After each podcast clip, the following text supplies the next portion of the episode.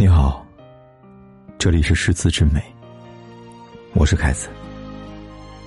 你可以在微信公众号里搜索“凯子的诗词之美”，关注订阅，每天晚上为你读诗。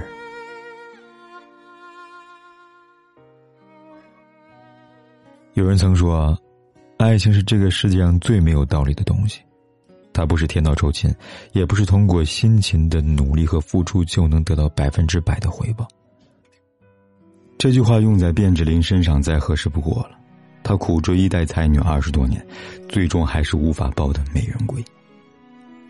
卞之琳是徐志摩的得意门生，他的诗写的清新脱俗。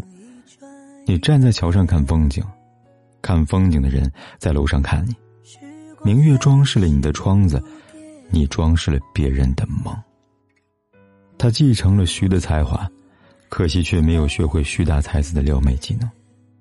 这位装饰了他的美梦，让他求而不得的佳人叫张崇和，是一代文豪沈从文的小姨子。她被称为民国最后的才女，曾经以数学零分、国文满分的成绩被北大破格录取。一九三三年秋，二十三岁的卞之琳。第一次在沈从文家里见到靓丽活泼的张崇和，一下子便被吸引住了。从此，他开始了长达二十多年的单相思。为什么说是单相思呢？因为张崇和一开始就明明白白的拒绝了他。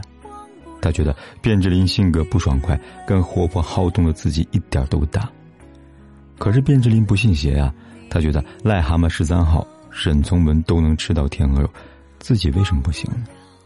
于是卞之琳就开始了不停的给张充和写情书。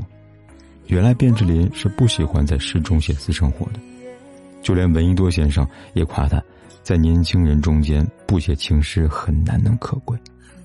只是所谓的原则，在爱情面前，什么都不是。遇到张充和之后，卞之琳的创作也发生了很大的变化。三日前山中的一道小水。掠过你一丝笑影而去的。今朝你重见了，你揉揉眼睛看，屋前屋后好一片春潮。百转千回都不跟你讲，谁有愁，谁自爱，谁愿意载你？你的船呢？船呢？下楼去。南村外一夜里开起了杏花。可惜的是，张充和从小接受的是传统的文化教育，四岁能背诗，六岁能诵《三字经》《千字文》。对于卞之琳写的这个新体诗，他是一千万个看不上，所以从来不回应。后来，张充和的二姐张允和看不下去了，就帮着卞之琳去试探张充和。而这次，张充和拒绝的更明显了。他说：“他的外表，包括眼睛在内。”都有些装腔作势的。也许我们现在看来，张充和的话有些伤人。只是，爱情就是这样没有道理。不爱就是不爱吧。很多人常常将卞之琳单相思、张充和与沈从文苦追张兆和做对比。表面上似乎是沈从文赢了，因为他最后感动了张兆和。只是感动并不等于爱情。沈从文虽然娶到了张兆和，最终却将婚姻过得一地鸡毛。反观卞之琳，前半生站在桥上看风景，后半生放弃成全，让那个正当年纪的女孩藏在心底的角落，最后获得了幸福。所以，如果不爱就不要将就，将就的结果，也许就是两个人的悲剧吧。如果不被爱，那么就请放弃吧。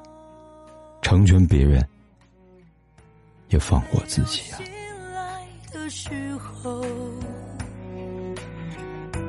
只有你和我，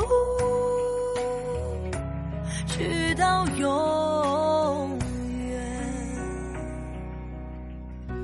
只有你和我，不管天有多黑，夜有多晚。我都在这里，等着，跟你说一声晚安。